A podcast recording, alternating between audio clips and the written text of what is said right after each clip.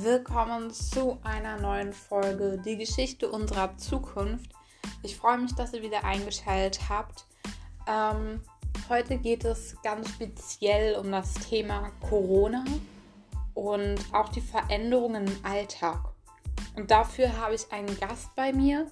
Ähm, ihr Name ist Lilly und sie wird uns heute so ein bisschen erzählen, wie sich denn der Alltag aus dem Jahr 2021 und aus dem Jahr 2040 verändert hat.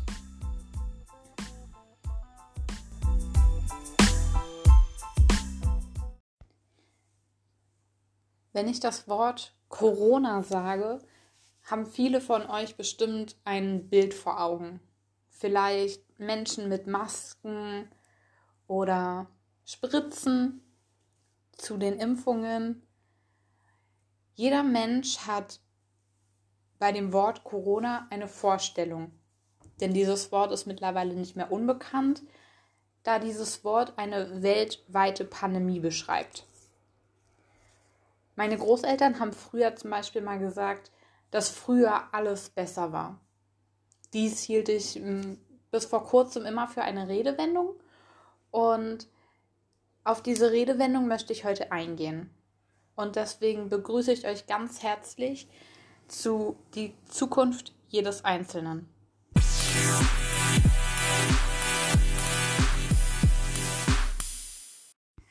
Okay, das erste Thema, Schule und Uni. Also Schule muss ich sagen, früher nicht so mein Lieblingsgesprächsthema. Ähm, ich habe meine Sachen ordentlich in den Hefter eingeheftet, meine Notizen und den Stift, alle fein säuberlich in meine Mappe gepackt und dann auf dem schnellsten Weg nach Hause, würde ich sagen. Ich glaube, so ging es den meisten Schülern.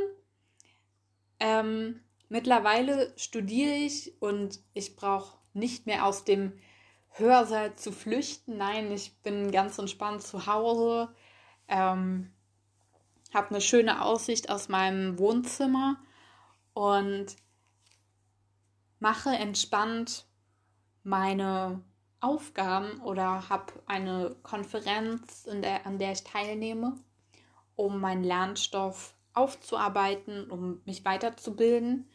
Ähm, zudem kommt noch, dass ich eigentlich ganz woanders studiere, als ich lebe. Ich studiere in Spanien und das wurde eingeführt vor knapp drei, vier, fünf Jahren. Und dass man das machen kann, dass man in einem Land wohnt, wo man aber nicht studiert. Ähm, ich war aber für die Examen und Semesterarbeiten ähm, dorthin und bewältige die so gut es geht, um dann mit einem hoffentlich guten Gefühl dann wieder zurückzukommen und weiterzulernen. Also mittlerweile ist Homeoffice auch zu den Schülern, die jetzt noch in die Schule gehen im Jahr 2040, zu einem Begleiter geworden, den man nicht mehr so einfach los wird. Ähm, Homeoffice hat einen festen Platz im Stundenplan bekommen. Das heißt, dass Schüler an ein oder zwei Tagen in der Woche zu Hause sitzen und Homeoffice machen und dadurch haben oder verlieren viele Schüler ganz viele soziale Kontakte oder außen, die Außenwelt, würde ich behaupten. Ähm, sie verschanzen sich so ein bisschen, ähm, was mir so ein bisschen Sorgen bereitet. Ähm, aber auch auf das Thema komme ich nachher nochmal zu sprechen. Ich will jetzt nichts vorwegnehmen. Deswegen würde ich sagen, Gehen wir zum nächsten Thema. Aber auf jeden Fall kann ich sagen, dass Schule und Uni, wie wir sie im Jahr 2021 kennen, sich größtenteils geändert haben. Und zwar in eine positive Richtung, in die digitale Richtung.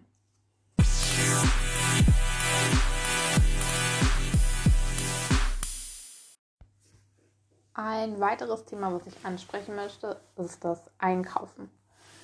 Ähm, es klingt jetzt eigentlich nicht so besonders, aber genau das macht es ja so besonders. Es ist eine alltägliche Sache, die man ja alltäglich tut. Und ich fange mal an bei 2021. Ähm, es war immer noch Corona und immer mal so vereinzelt Lockdown, soweit ich mich erinnern kann. Und das heißt, Masken tragen, Abstand halten und wenn möglich bargeldlos zahlen. Mittlerweile sieht das so aus, dass man gar kein Bargeld mehr hat. Also ich besitze Bargeld, aber dann halt immer nur noch so als Erinnerung, ey, guck mal, damit haben wir früher bezahlt. Es gibt einfach kein Bargeld mehr. Ähm, wir bezahlen bargeldlos. Ähm, dennoch tragen viele Menschen immer noch Masken, nicht nur beim Einkaufen, auch in öffentlichen Verkehrsmitteln, in Großveranstaltungen beziehungsweise in Räumen, wo viele Menschen sich turmeln. Ähm, auch kann man mittlerweile sein Essen sich liefern lassen. Das war, ich glaube, früher auch schon möglich, doch ist jetzt mittlerweile, ich glaube, mehr ausgereift und besser im Konzept und im System mit integriert, äh, dass das einfach ein bisschen einfacher ist als knapp 19 Jahre zuvor. Ähm, also so viel beim Einkauf hat sich eigentlich gar nicht getan. Doch das mit den Masken, man sieht ja, dass man, wenn man draußen einkaufen geht, dass Menschen immer noch Masken tragen, dass halt immer noch diese Angst vor der Ansteckung eines Virus da ist, dass man aber vergleichbar jetzt ist mit einer Grippe. Und von der Grippe schützen wir uns auch nicht mit Mund- und Nasenschutz. Also ist das so ein bisschen ein Zwiespalt, wie man die neuen Änderungen beim Einkaufen sehen kann. Positiv oder negativ überlasse ich jetzt mal euch. Und ich springe zum nächsten Thema. Und zwar dem Kino bzw. soziale Kontakte.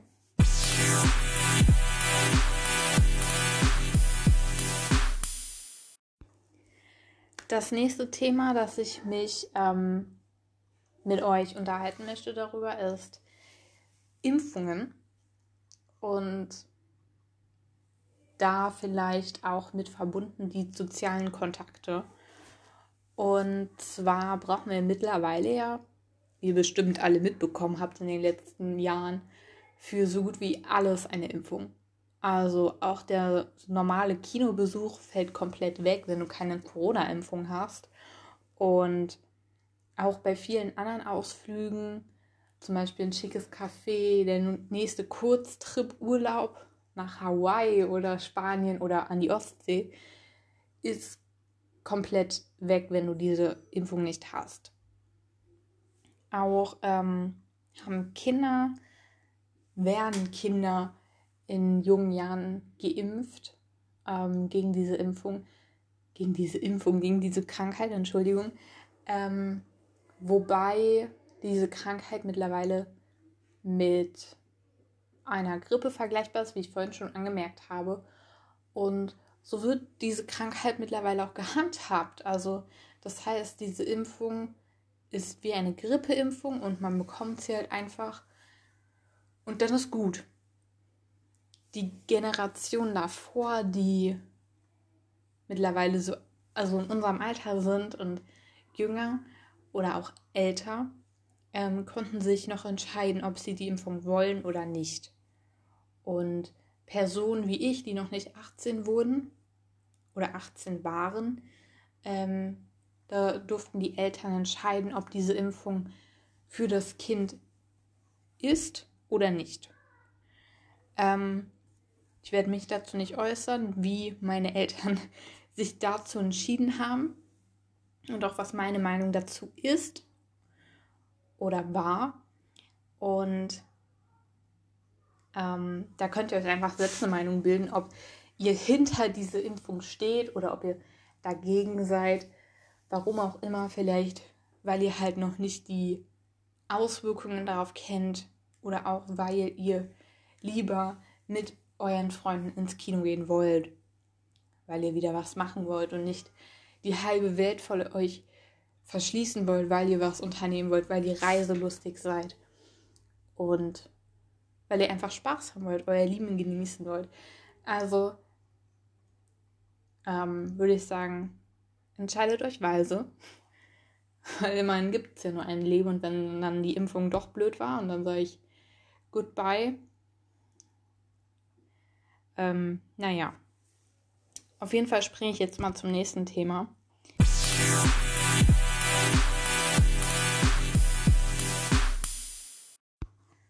Ein weiterer großer Punkt sind die Querdenker.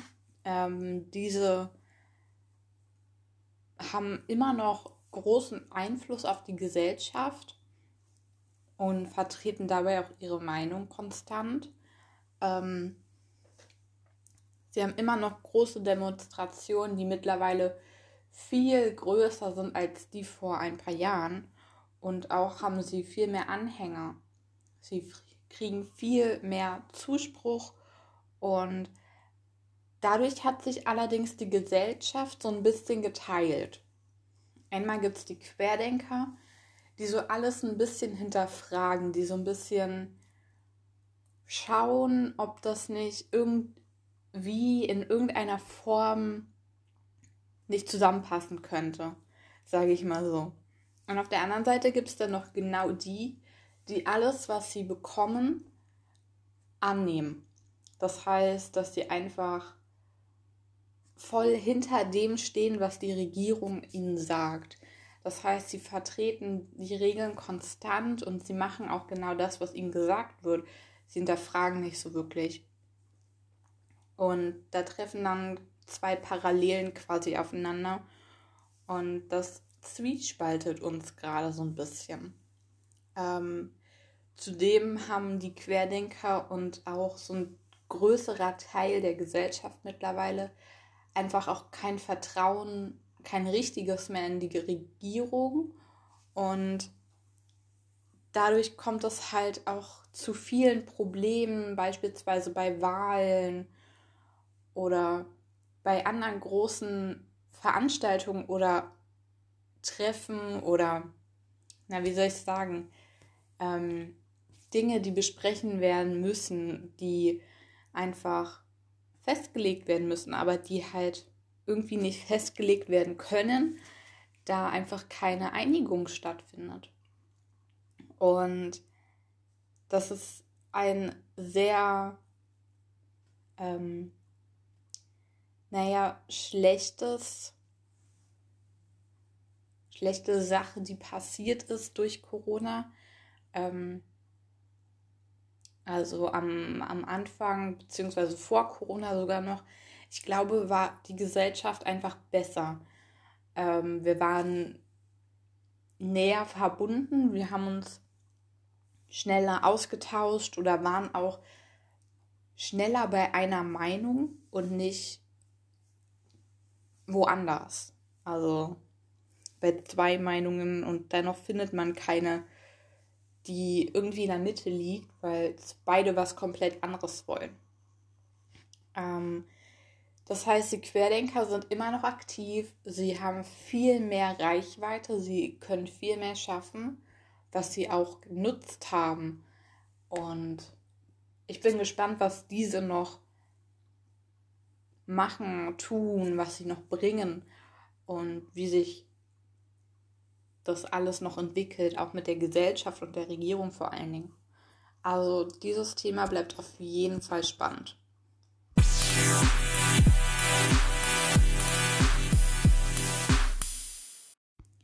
Was ich finde, die größte negative Auswirkung, die Corona tatsächlich hatte, sind für mich persönlich die psychischen Krankheiten. Darunter zählen zum Beispiel Depressionen, Essstörungen, Suchtstörungen oder auch Angststörungen. Ähm, ich kann euch mal so einen Vergleich geben. Im Jahr 2021 ist jeder 15.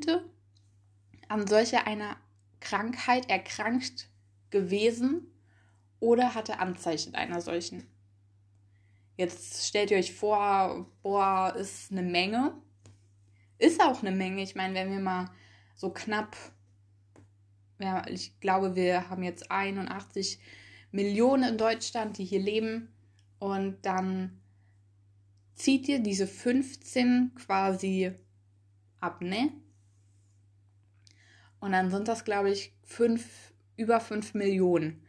Und über 5 Millionen Menschen, die in Deutschland an solch einer Krankheit erkrankt sind, ist eine Menge. Ist wirklich viel. Das sind 5 Millionen. Sogar über 5 Millionen. Darf man nicht vergessen. Mittlerweile ist das Ganze ein bisschen gestiegen. Mittlerweile ist jeder Siebte erkrankt. Das heißt, das sind über die Hälfte mehr. Das heißt, das können wir jetzt grob rechnen. Das heißt 5 Millionen früher, das heißt, das sind heute 10 Millionen. 10 Millionen von 80 Millionen, die wir 81 Millionen, die wir insgesamt in Deutschland leben. Das ist also wirklich eine für mich persönlich eine ganz schlimme Auswirkung, die Corona hatte, weil man muss sich überlegen, jeder siebte bedeutet, wenn man in einem Mehrfamilienhaus lebt, ich weiß nicht, wie viele da in einem Block leben, vielleicht 14. Das heißt, zwei Menschen in deinem Block sind gerade oder leiden gerade an einer psychischen Krankheit. Ich finde das erschreckend und ganz brutal, was da Corona mit uns Menschen, mit uns selbst angestellt hat. Vor allen Dingen aber auch dann die Regeln, die ja dazu beigetragen haben.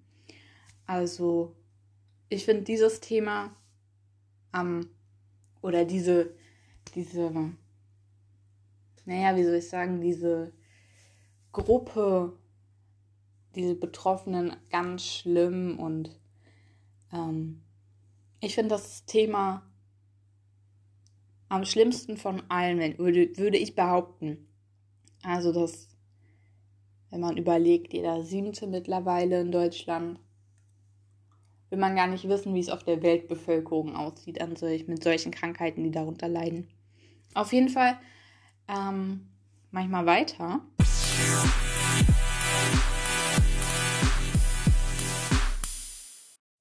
Also ich mache weiter mit den mit der Kinderentwicklung.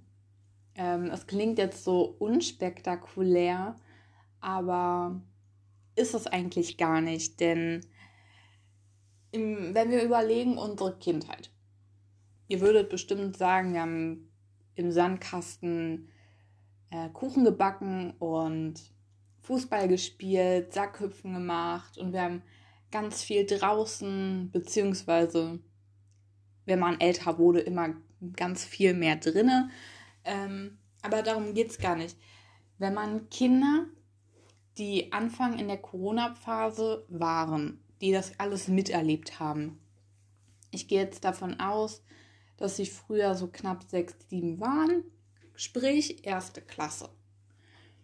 Ähm, und in dieser Zeit hatten wir Lockdown, das weiß ich noch.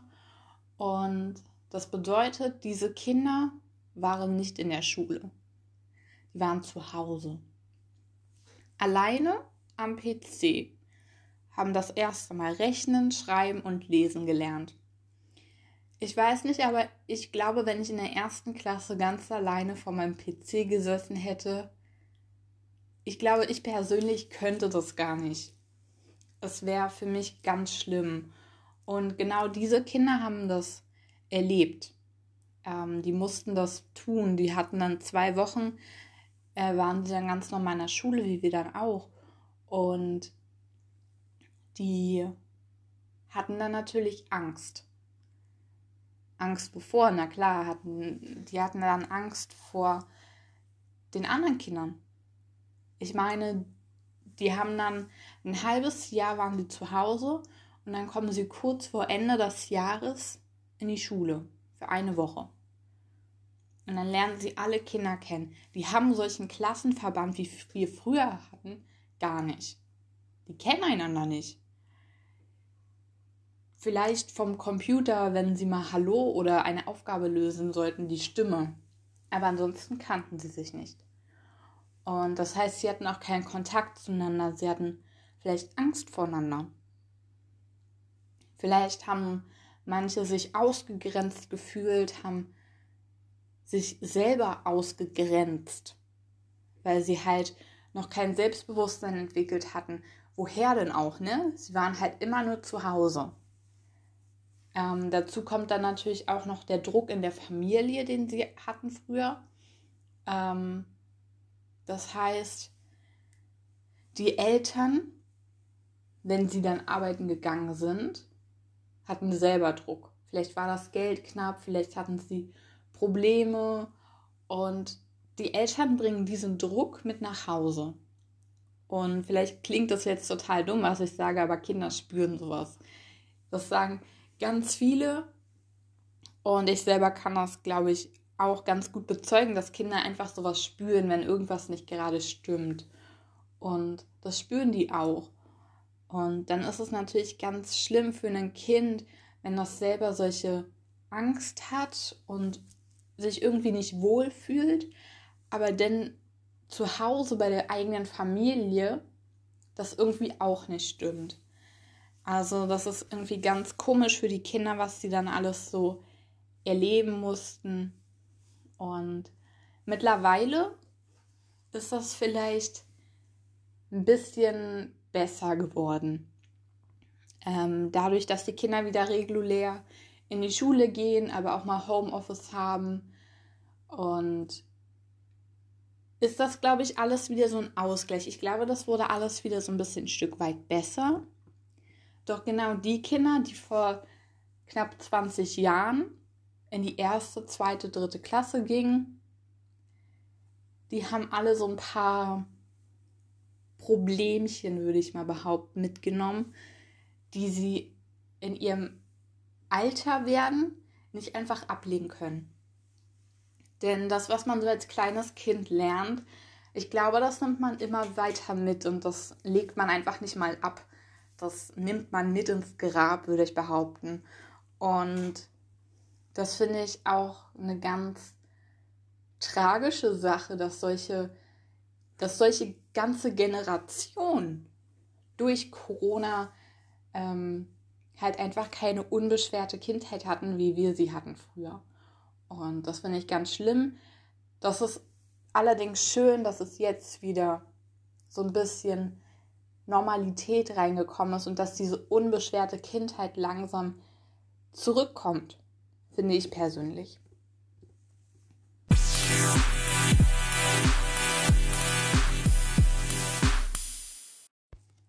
Was ich zum Schluss sagen kann, ist, dass wir jeder selbst trotz Corona unser, unser Leben selbst bestimmen.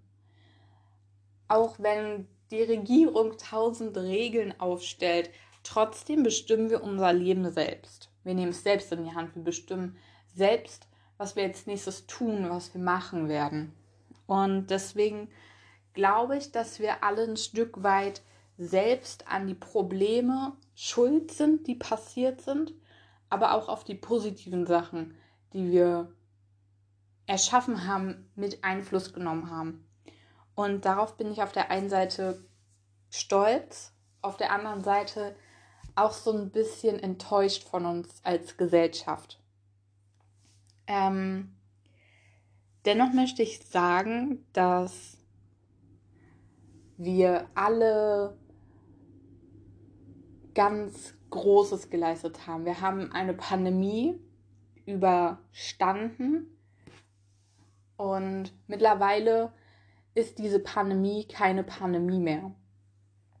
Corona ist mittlerweile eine Krankheit, die man behandeln kann. Wir wissen noch nicht, ob die Behandlung erfolgreich ist, doch man hat es versucht und man hat diese Krankheit, die sie ja mittlerweile ist, ähm, eingedämmt. Das heißt, dass Corona allgemein kein großes Risiko mehr ist. Das heißt, Corona ist, wie ich ganz oft schon heute gesagt habe, mit einer ganz normalen Grippe zu vergleichen. Und ich finde deswegen auch, weil wir alle zu dem beigetragen haben, dass die Pandemie ein Stück weit keine Pandemie mehr ist, dass wir die Zukunft von uns selbst in die Hand nehmen sollten. Wir haben etwas Unglaubliches miterleben dürfen, denn wir sind Menschen, die eine weltweite Pandemie gesehen haben, die mittendrin steckten, die sie überlebt haben. Und deswegen habe ich auch die Folge so genannt, die Zukunft jedes Einzelnen, weil wir sie selbst in die Hand nehmen. Und die Redewendung, die ich euch am Anfang des Podcasts gesagt habe, früher war alles besser. Ich weiß es nicht, aber früher war auf jeden Fall ein Stück mehr mehr besser für mich selbst. In dem Punkt, dass ich einfach unbeschwerter war, ich habe nicht so viel nachgedacht. Und jeder kann sich mal überlegen, ob früher eigentlich besser war. War früher besser oder ist es jetzt besser? Ich freue mich, dass ich hier sein durfte, dass ich so ein bisschen meine Geschichte erzählen durfte, dass ich so ein paar Einblicke und meine Meinung dazu abgeben durfte. Und ja, es war echt cool, mal so ein paar Geschichten zu erzählen und ein paar Themen anzusprechen. Ich hoffe, es hat euch gefallen. Wir sehen uns. Lilly.